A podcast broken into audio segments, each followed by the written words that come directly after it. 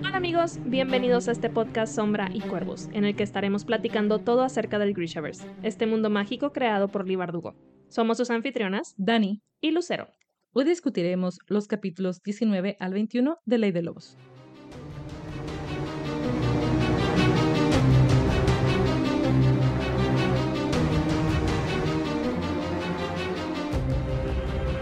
Nuevamente bienvenidos y gracias por acompañarnos en esta nueva emisión que es nuestra séptima sesión discutiendo Ley de Lobos, el último libro de Grishaverse hasta ahora.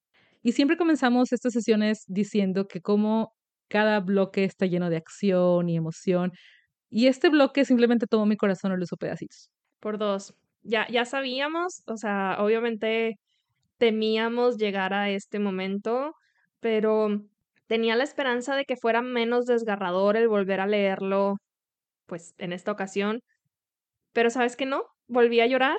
Y de hecho ni siquiera recuerdo si la primera vez lloré realmente, pero en esta ocasión sí, o sea, me salían las lágrimas horriblemente. Entonces sí, lo, lo sufrí muchísimo. Pero también creo que, o sea, no sé, siento que hay un balance muy extraño en, en, en este bloque porque si bien tuvimos ese, o sea, este momento súper desgarrador que tuvimos que leer, también nos dejó como que otros momentos llenos de, de intriga y de emoción, entonces se balancea bien, pero, pero sí, temía, temía tener que venir a comentar esto. Yo también creo que tal vez lloré cuando discutamos el capítulo 20. Pero bueno, comencemos por el principio. Tenemos el capítulo 19, el bloque de el bloque, el capítulo de mayo, tenemos la introducción de un nuevo punto de vista, también el capítulo 21 es desde otro punto de vista nuevo. Entonces, se me hizo interesante este capítulo porque no recordaba nada. Este sí fue como llegar en blanco y me gustó mucho el personaje de Eri. Creo que no habíamos tenido la oportunidad de conocerla tanto y me gustó verla a través de los ojos de Mayu, cómo a veces podemos tener una idea preconcebida de alguien y que venga a transformarla y darnos cuenta que aquello que veíamos como debilidad es realmente una fortaleza. Sí, creo que es un, un recurso, pues no es nuevo, digo, ya lo habíamos visto en otras ocasiones que esa, esa imagen ya preconcebida cambia de pronto, pero sí, a mí también me gustó mucho cómo se manejó porque, como dices, hasta ahorita creo que habíamos visto algo muy, muy superficial de, de Eri y, y creo que mm, igual que Mayu, yo tenía esa idea de que, no sé, como que no está hecha, digo, quizá no esté hecha para el mundo de la política, pero nos damos cuenta de que realmente sabe cómo navegarlo. Entonces, me, me intriga ver cómo vamos a, a continuar. Y fíjate que me quedé pensando en por qué desde el punto de vista de Mayu y no desde el punto de vista de Tamar, pero pues no, realmente se necesita que sea desde, desde el punto de vista de Mayu, pero me interesaría saber cómo ve Tamar todo, porque no, no, o sea, estas respuestas que le da a todo mundo es como que a mí me vale que, que quien seas. me encanta.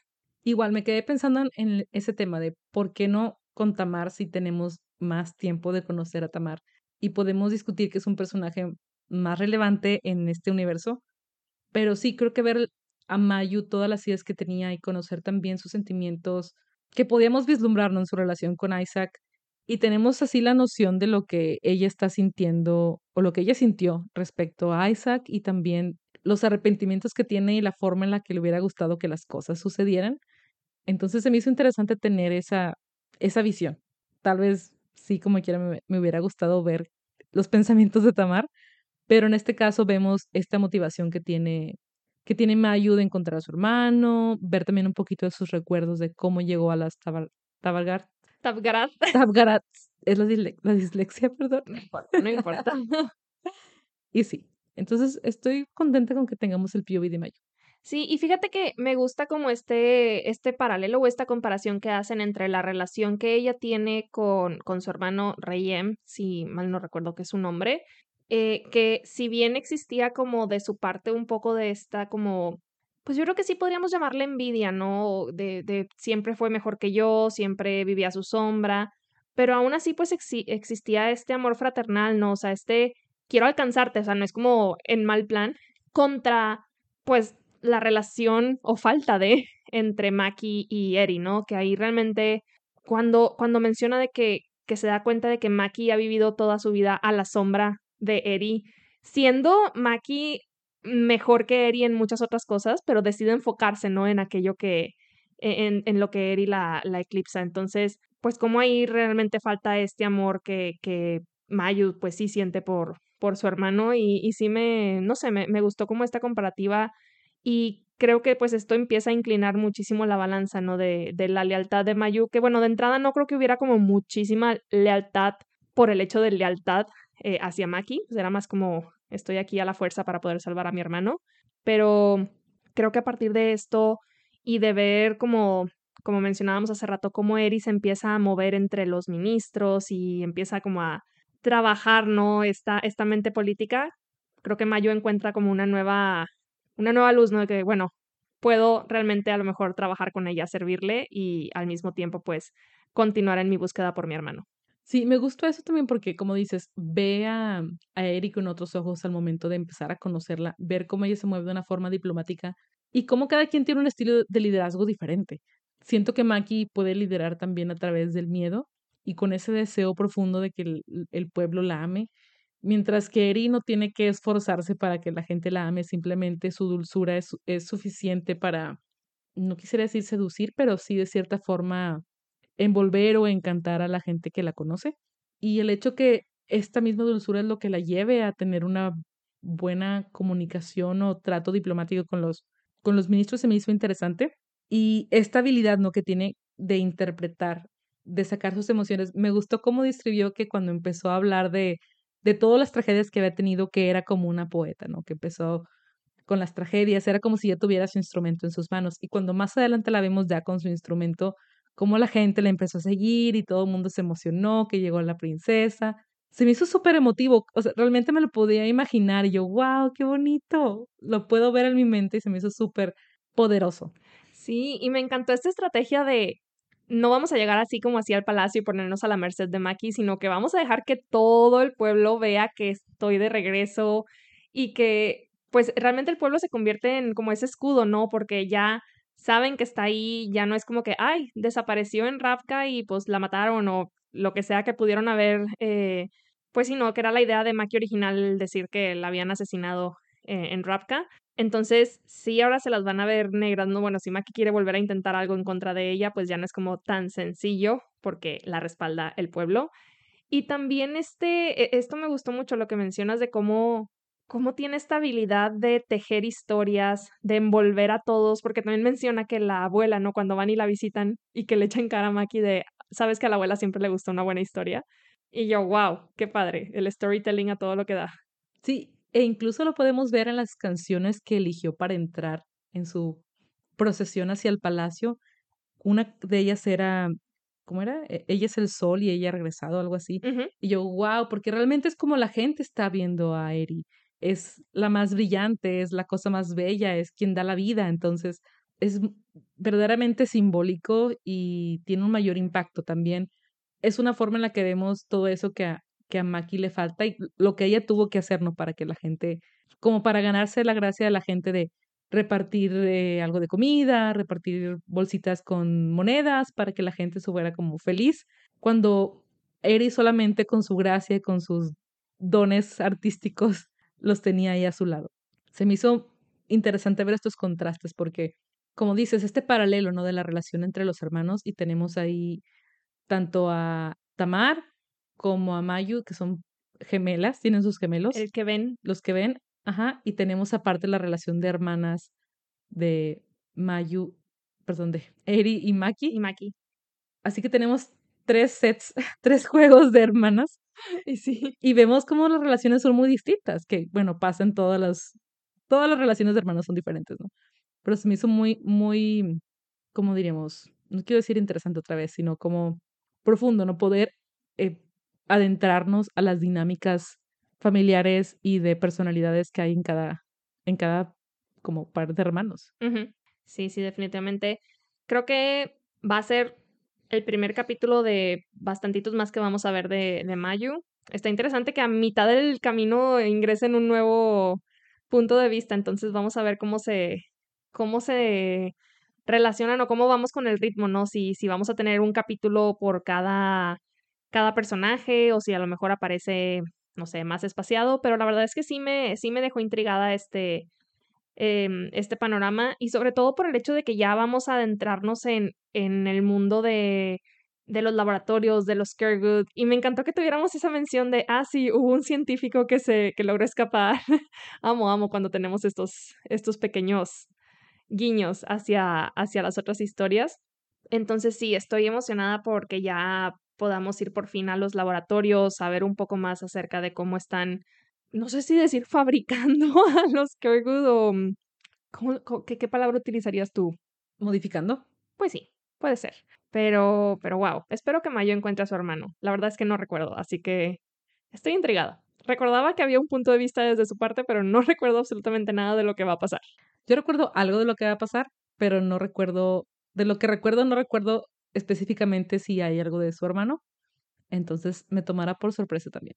Y bueno, el capítulo 20, el tan temido capítulo 20, desde el punto de vista de Soya, donde comenzamos con el funeral de David. Una daga directo al corazón, o sea, esa primera línea del, del capítulo fue como que, wow. O sea, si, si nos quedaba alguna duda después de, después del último bloque, cuando todavía teníamos como un poquito de esperanza, ¿no? De que, bueno, no sabemos dónde está David, o sea, simplemente dicen que no lo encuentran.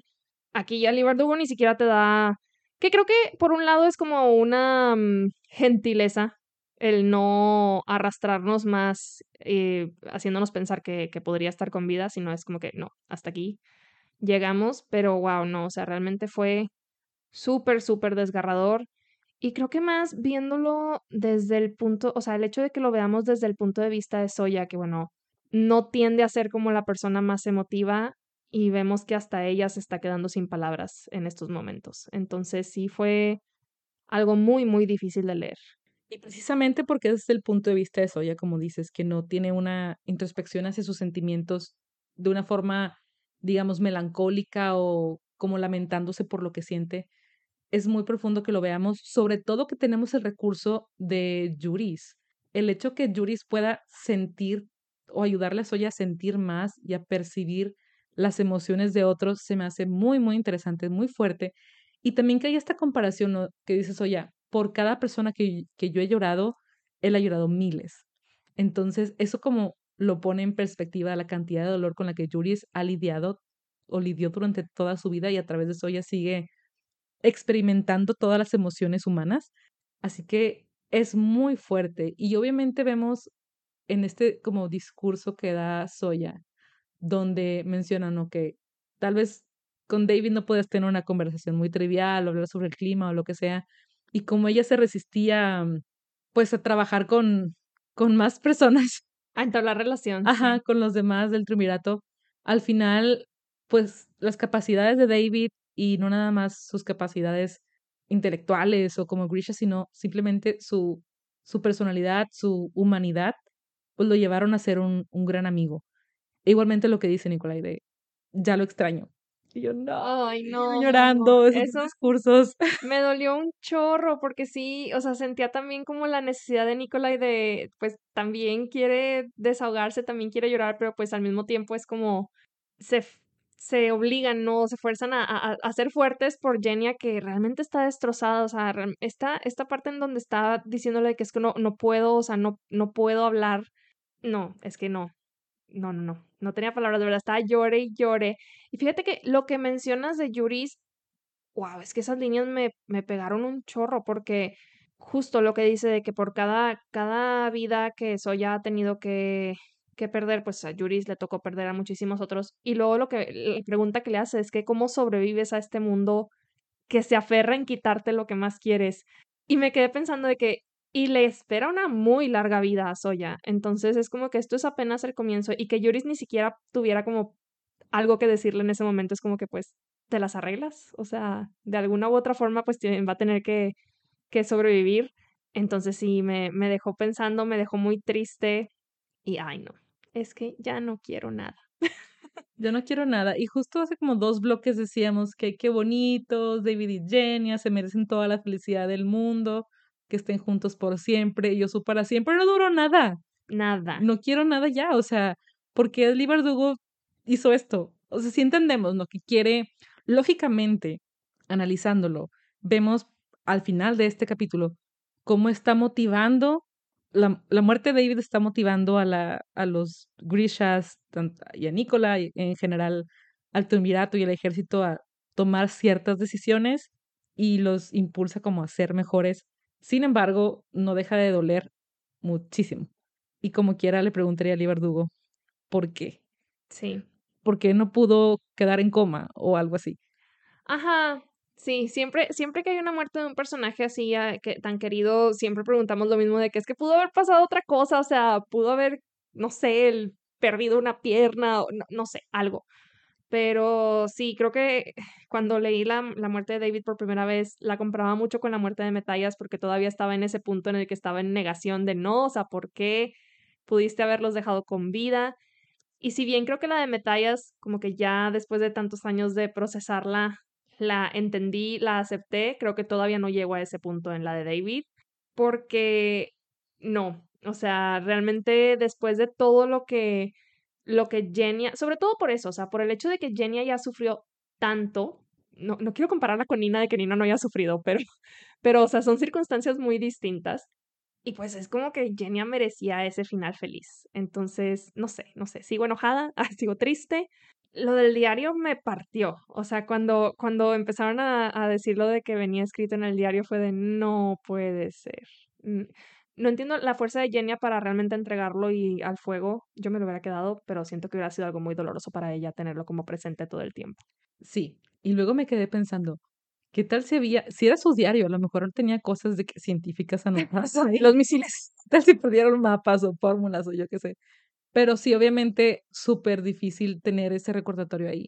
Y se me hizo muy dulce de David tener ese tipo de cosas. Sabemos que era una de sus debilidades, el tal vez no tener esa como afinidad hacia lo social. Esa espontaneidad de salir con un piropo así de la nada, pero que tuviera ese tiempo de, bueno, ¿qué cosas lindas le puedo decir a mi esposa, no? Y, y tener esos detalles y yo, te amo. Ajá, felicidad del mundo junto con Genia y la lloraremos. Creo que es como dices, tabla de batallas ya la tenemos un poquito más procesada porque son más años. Este libro tiene apenas que dos años. Sí. Tenemos apenas. Sí. Ajá, dos, tres años y yo en pandemia y hemos tenido más tiempo de procesar la de batallas. Esta es más reciente, es la segunda lectura que hacemos apenas. De seis de cuervos llegamos como ocho, diez, no sé. Entonces es muy diferente y todavía duele bastante. Y me acuerdo cuando estábamos apenas leyendo, o sea, la primera lectura, cuando recién salió el libro, que en Twitter toda la gente estaba como medio poniendo spoilers y comentando y todo mundo, todo el fandom en crisis. Estuvo muy intenso. Sí, es cierto, no me acordaba de eso, pero recuerdo que cuando, o sea, cuando estábamos en este inter esperando de que llegara, a que llegara el libro, solo mm, sí llegó un punto en el que los spoilers llegaron a decir se muere David. Y yo en negación de no, no puede ser. Antes de eso, solamente decían, se muere un personaje. Y me acuerdo que yo estaba en crisis de, si se muere Nicola y dejo de leer, nunca, ni por aquí se me hubiera pasado que el que iba a morir era David. Y la verdad es que no recuerdo si leí el spoiler de David antes de que llegara el libro. Yo creo que sí, porque ya sabes que no, no me contengo a, a los spoilers. Y aún así eso no ayudó a, a, a debilitar el golpe. Fue horrible. Creo que había mucha negación. Creo que sí lo leíste antes porque estoy casi segura que te dije, pásame el spoiler y debe estar en nuestros DMs en Twitter. Si no, para arriba debe estar por ahí. Entonces, sí, estábamos en negación y creo que nadie se creía ese spoiler porque era, es un personaje tan querido, aunque sea como secundario, es de los más queridos por todos. Entonces, ay, no sé. Quiero seguir hablando de David, pero me va a doler más. Sí, Solo quiero decir que tanto, tanto el discurso de Nikolai como el de Soya me gustaron muchísimo. Creo que ambos hablaron realmente desde lo más profundo de su corazón. Y si bien recuerdo que cuando empecé a leer el de Soya, sentía que, se los juro, recuerdo la primera vez que lo leí que le decía, no es sobre ti, porque empieza hablando acerca de ella, pero luego cuando empieza a hacer todo este cambio de que como lo que, lo que mencionabas acerca de su relación con David fue de, ay, no, qué bonito. Pero bueno, cuando pasamos a esta, o sea, ya que pasamos lo del, lo del funeral, que por cierto lo del ladrillo se me hizo súper interesante, lo de que hacen un ladrillo con las cenizas, fue de wow, no recordaba ese, ese ritual. Sí, no me gustó tanto. En serio. o sea, se me hizo... No puedo decir que me había gustado, pero se me hizo interesante, fue como algo muy diferente. Sí, creo que está muy, si lo pensamos, es como la tradición de, o bueno, no tradición, sino de poner un nicho. de poner un nicho, las cenizas en un nicho, que en sí no lo comprimen para hacer un ladrillo, pero más o menos el mismo principio, no ocupa un lugar en una, en una pared, en un lugar que se considera sagrado, eh, donde la gente puede ir a, a rezar o A visitarlos. a visitarlos también. Se me hizo muy interesante. No estoy segura si me, me encanta la idea de pensar que aquí están las cenizas en un ladrillo. Es como que, ¿qué tal si cae una bomba en ese, en ese pared? No sé. Pues, digo, una bomba No. puede caer en cualquier parte, digo. Sí, lo sé, pero creo que como que con todo muy reciente de ladrillos y destrucción y escombros, fue extraño. Pero oye, otro punto antes de movernos a lo siguiente. Dentro todavía del funeral tenemos a Soya utilizando el poder de los agitamareas, como congela el, el lago y wow, qué impresión debió causar en los demás Grishas que no sabían Sí. que ella podía usar este poder. Sí, sí, sí. De hecho, yo no lo había captado hasta esta vez, como que hasta ahorita. Porque sí, sí recuerdo que le, o sea, que empieza a hablar acerca de que, que no somos todas las cosas y demás. No sé por qué estaba con la idea de que eso era parte de su poder, pero no, nada que ver, nada que ver. Entonces, sí, qué, qué impresionante. Ya quiero que empiece a enseñarle a todos a abrir su mente y absorber los poderes de todos. Va a ser muy interesante cuando ese momento llegue. La nueva escuela. La nueva escuela Grisha. Y pues ahora sí, la escena de, o sea, donde ya se reúnen porque pues esto es Ravka y se tienen que tomar decisiones porque si no el país no puede avanzar y pues este, el triunvirato no tiene que volver a ser uno solo, tienen que tomar la decisión de quién va a tomar el lugar de David, que a plomo, digo, por un lado entiendo que Jenia pues no, no quiera quedarse sola, ¿no? ¿Verdad? Que, que necesite como que, ok, estoy en la reunión, a lo mejor no, no sé, me imagino así como que a lo mejor no puedo aportar mucho, pero no me puedo quedar yo sola con mis pensamientos. Pero, wow, es que incluso, incluso así se las, se las arregla para poder ella dar su opinión acerca de el regreso del oscuro. Cuando menciona lo de no nada más soy una viuda, soy parte del triunvirato, dije, no, no, mis respetos para esta mujer. Completamente, completamente. Y es algo que, bueno, sobre los personajes femeninos que te platicaba antes de, de empezar a grabar, que estuve viendo unos ensayos en video de una cuenta de YouTube que se llama Master Samwise y hace análisis de diferentes personajes, diferentes eh, historias. Los que estuve viendo se enfocaban en El Señor de los Anillos y en Avatar, The Last Airbender, no la de James Cameron. Y hablaba de los personajes eh, de Toph y de Katara. Y me gustó mucho lo que explicaba de cómo podemos ver un crecimiento en ellas, cómo no son perfectas y cómo tienen que pasar diferentes dificultades y pruebas para llegar a ser quienes se convierten. Y después en otro video habla de cómo hay muchos personajes femeninos en algunas películas recientes, pero que al público no han gustado. En series o en películas no han gustado. Y no necesariamente porque a la gente no le gusten los personajes femeninos fuertes, sino que no están escritos de una manera en que puedan ser eh, empáticos con el público y la gente no se puede identificar con ellos. Precisamente porque no hay una lucha, porque su poder no les ha costado, no les ha costado, punto. No han tenido un desarrollo muy claro, simplemente son superpoderoras y todos lo saben. Y pensando precisamente en Genia, en Soya, en Alina, pues sus poderes sí son como un regalo, ¿no? Porque no hicieron nada para ganárselos inicialmente, pero les ha costado y su vida ha sido lucha, su vida ha sido dificultades, tristezas, valentía, ganarse esas virtudes y esos, esas habilidades, desarrollar todo eso. Y por eso nos enganchan tanto estos personajes, por eso los queremos tanto, porque vemos en ellos esa lucha que todos pasamos. Muchos hemos perdido seres queridos y hemos tenido que poner esa cara fuerte. Si no somos nosotros, es alguien más de nuestra familia, alguien más que conocemos y podemos reconocernos esa, esas características y, y wow con, con Genia, tomando este, como dices, es tener ese plomo de acabo de vivir el funeral de mi esposo y aquí estoy, porque también soy soldado, porque también tengo algo que aportar, porque soy más que una viuda, porque tenemos que hacer ese trabajo y el mundo sigue al final de cuentas. Entonces, me gustó mucho. Y pensando, les digo, en esos personajes, de cómo son tan, tan bien escritos los personajes del Grishaverse. Sí, la verdad es que sí. Y algo que la verdad es que no, mm, no esperaba, digo, porque esperaba que tuviéramos como esta conversación acerca de pues los ataques de, de Fierda, de las ciudades que fueron las más impactadas. Tenemos por ahí, no recuerdo si fue en esta parte o un poco antes, menciones de cómo Nikolai pues había como ido a ayudar a los a las este, familias que se habían quedado sin casa, que había asistido a funerales y demás. Pero luego que llegamos también a hablar acerca del oscuro, ¿no? De cómo no simplemente van a tener que lidiar con la inminente eh, o el inminente ataque de, de Fierda, si es que llega a haber otro, sino que ahora también tienen el problema de que pues el oscuro ha regresado, está de vuelta y este posible o esta posible alianza, ¿no? Que algunos llegan a considerar que pueda llegar a tener con, con el Aparat. La verdad es que no, no recordaba que, que fuera algo que se discutía en este, en este momento. Y me, no sé, digo, ahorita lo estamos viendo desde el punto de vista de Soya, pero creo que todos, o sea, tanto Soya como Nicolai están todavía en esta guerra interna de fue mi culpa, no fue la mía, ¿qué hacemos? no, no, no, pobrecitos. Siento que necesito que se sienten los dos a platicar, porque Soya está con una culpa impresionante que cree que Nicolai la va a despedir prácticamente. sí, no. O sea, tranquilízate, él, él también está con las mismas dudas.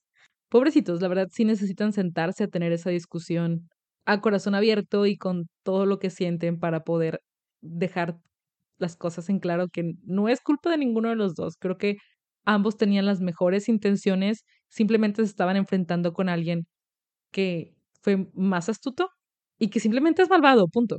Entonces no podían anticiparse.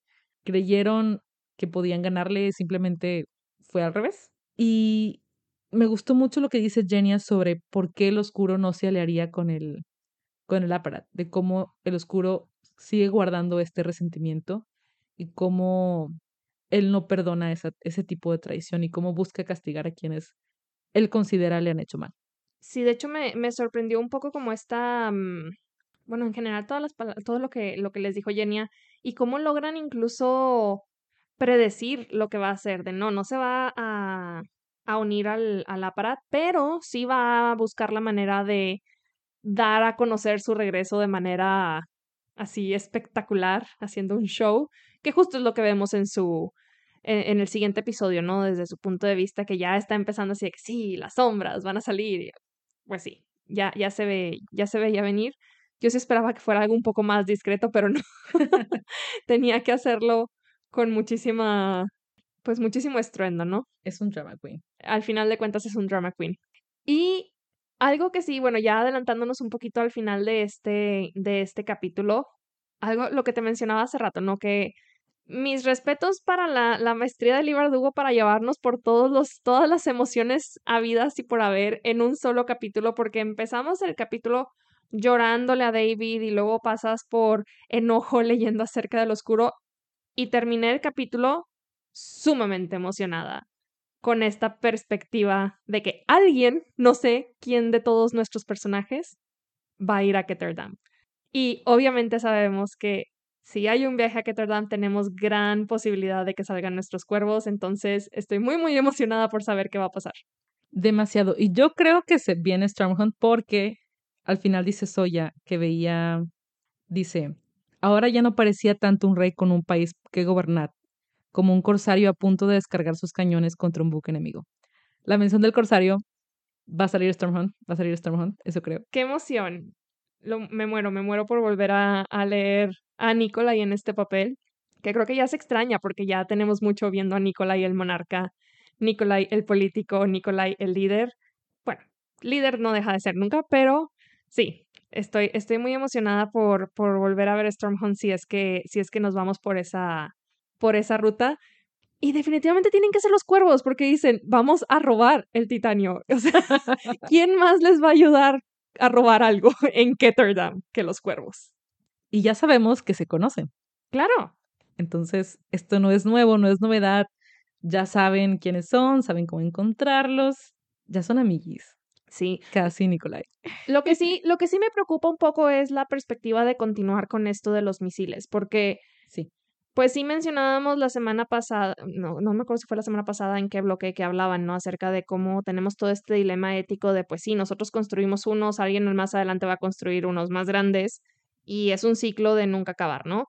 Y, y yo pensé que se iban a ir por otra ruta justamente por el hecho de que, bueno, lo que mencionaba Genia de David no quería la guerra, no quería la destrucción, pero al final de cuentas, pues tenemos este punto de, pues sí, pero o sea, necesitamos algo para poder defender a lo nuestro, ¿no? Entonces, sí creo que entran en un súper dilema y el hecho de que tomaran la decisión de, pues, vamos a ir a robar el titanio para poder continuar con el plan de construir los misiles, aunque sea solo para tenerlos ahí como amenaza, me preocupa de en qué momento deja de ser solo una advertencia y pasa a ser una realidad el hecho de tener que usarlos. Así es, sobre todo porque todo se vuelve más crítico desde el momento en el que Fierda ya atacó con misiles también a, a Ya esa visión de David de si hago uno de tal tamaño van a ser ellos uno más grande, creo que ya puede hasta cierto punto desecharse porque Fierda ya mostró lo que tiene. Ya mostró la capacidad de destrucción que, que tiene en sus manos y ahora sí solo le quedaría a Ravka hacer algo que pudiera destruir ciudades enteras, que es precisamente lo que David no quería. Habría que ver qué tipo de misiles o qué tan grandes van a ser, porque no han especificado. Creo que no, creo que no han especificado. Em, hay que ver qué, cómo van a llegar, ¿no? O sea, qué tan grande. No creo que vayan a ser estos destruir ciudades, pero por lo menos sí el mismo nivel de destrucción de Fierda. Tienen que amenazarlos con eso. Igual, como dices, creo que somos más pacifistas y pensamos más en la visión de David. Sin embargo, a veces tienes que pasar por esta turbulencia, ¿no? Para llegar a la paz. Y en el mundo en el que están nuestros héroes, creo que eso destruye o como mata o muere. Y bueno, pasamos al último capítulo de este bloque, que es otro punto de vista. Estoy impactada de que en un solo bloque tuviéramos dos puntos de vista nuevos, que también estoy un poco con la duda de qué tan, qué tan a menudo los vamos a, a estar teniendo. Que bueno, en este caso no es un personaje con el que estemos tan eh, desfamiliarizados.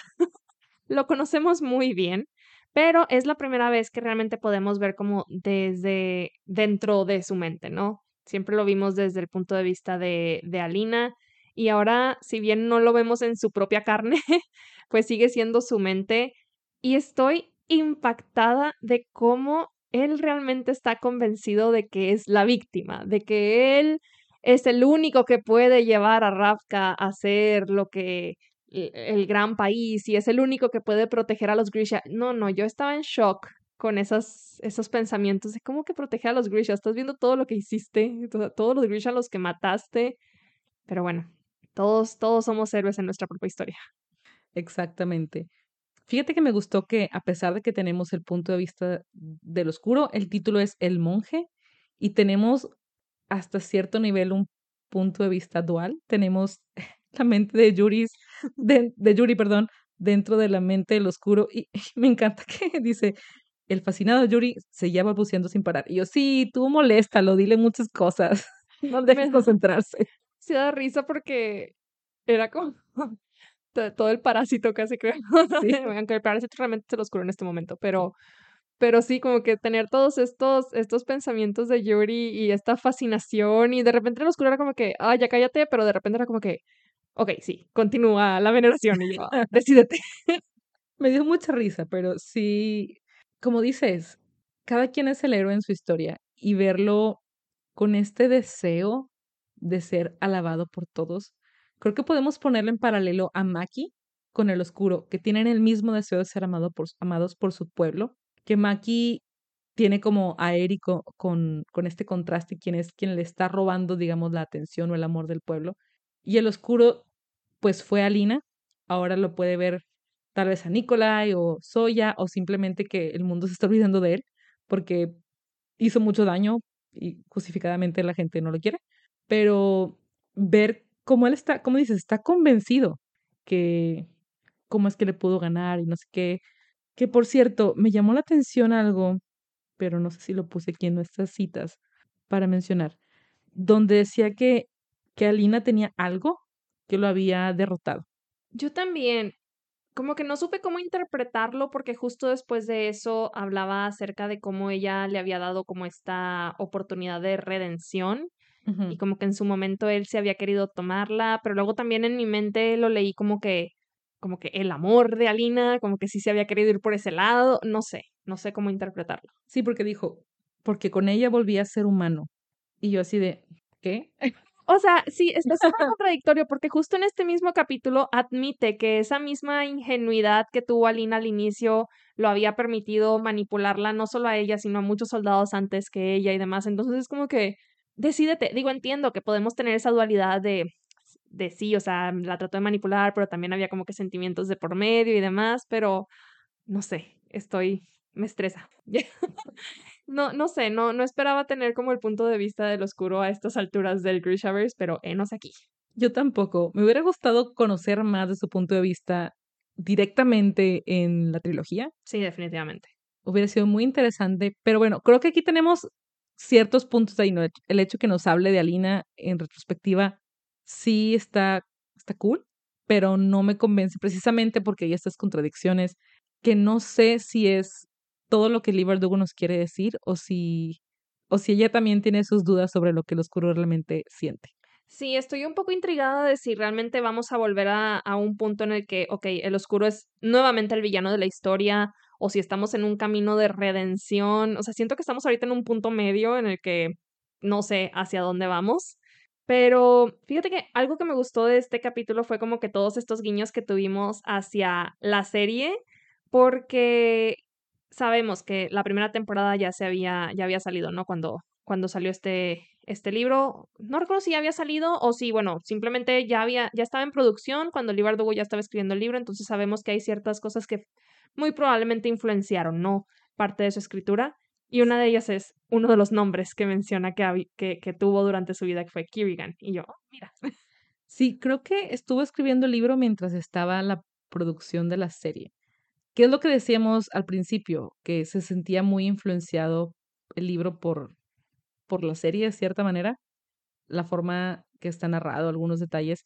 Y vemos estos guiños precisamente que tenemos tanto el nombre y luego también la mención del cisne que se encuentra ahí, ¿no? Que era de Backward. Pero esto, esto del cisne, o sea, más bien es la serie influenciado por este libro, porque eso ya es de la segunda temporada tanto lo del ah, cisne, todo el taller de Morozova, que bueno, eso fue una de las cosas que yo vi muy, muy diferentes, que mencionan, aquí menciona que el taller estaba justo con la casa, debajo de la que ahora es una, una capilla, y bueno, en la serie el taller estaba en medio de la nada, ¿verdad? Sí. pero, pero sí, o sea, vemos como la influencia de ambos, ¿no? Es como influencia mutua. Sí, porque, ¿sabes qué también noté? En el discurso de Nicolai menciona esta frase que dice en la, pues en la segunda temporada, donde ahora sí sale Nicolai, esto de que los santos lo reciban y la gente contesta. Y eso también pasa en la, en la segunda temporada. Sí, esta forma en la que ya están como realmente completamente vinculados me gustó mucho. A pesar de que ya discutimos en, en cuando hablamos de la serie de la segunda temporada, discutimos de las cosas que no nos encantaron, de las que sí nos gustaron. Pero bueno, si quieren saber más de eso, pueden irse a esos episodios. eh, pero sí, estuvo interesante. Se me hizo cute de que, uh, nice. Porque también yo tenía la duda, como tenemos en el, en el Rey Marcado, tenemos a Kirigin. Ah, sí. Al Conde Kirigin. Conde Kirigin. Conde Cuando salió Kirigan, o sea que nos anunciaron que iba a ser Kirigan, antes de que saliera eh, este libro, Ley de Lobos, dije, pues será referencia al conde Kirigin, pero pues no es exactamente Kirigan, así que me, me ponía con duda, pero esta es ya como la confirmación. Que no recuerdo haberlo notado a la primera lectura. Yo muy probablemente sí, pero la verdad es que no recuerdo así específicamente. Pero, pero bueno, sí, ahora que ya tenemos como más tiempo con, con las dos temporadas, pues es mucho más sencillo notar todos estos, estos guiños, ¿no? Y algo que, no es que el descaro, cuando está pensando en lo del azote, de que será eso también mi culpa. Y luego qué, casi creo lo escuché así como que, ni modo. Y luego de que, bueno, pero si el rey se hubiera quedado quieto, si hubiera muerto, ya nos hubiera desbordado. Y yo, ok, querías matar a alguien y arreglar el problema que tú causaste originalmente. Y me deja mucha duda porque dice, em, el obispalla se había completado y la sombra no se habría desbordado. How? ¿Cómo se desbordó la sombra? ¿Que no ya la había aniquilado a Alina y los soldados del sol? Yo también estoy con muchas dudas. me quedé, me quedé pensando, sí, no, me quedé pensando y me revolví con las líneas del tiempo entre el primer libro y el segundo libro. Fue de, esperen, ¿en qué momento empezó a desbordar? ¿En qué momento empezó a aparecer el azote? Pero sí fue hasta después de... Fue en este. En este libro, ¿verdad? Al inicio, sí, lo del vampiro y demás. Wow, todo mezclado en mi cabeza. Pero bueno, estoy intrigada. Asumo que vamos a seguir viendo eh, el punto de vista de, del oscuro slash Yuri, que me da mucha risa. Eh, ya hablábamos de cómo pues está dándole a conocer o, piensa darle a conocer a la gente sobre su regreso triunfal. Y, y, esto que menciona de que va a ir como que a reunir a sus seguidores y mostrarles lo que era el verdadero fervor y no sé qué. Ay, no, tan dramático, hasta su discurso es dramático. Eso es todo por esta semana. Muchas gracias por acompañarnos y los esperamos en la próxima donde estaremos discutiendo los capítulos del 22 al 24 de Ley de Lobos. Y sin más por el momento nos despedimos, sin llantos, sin funerales.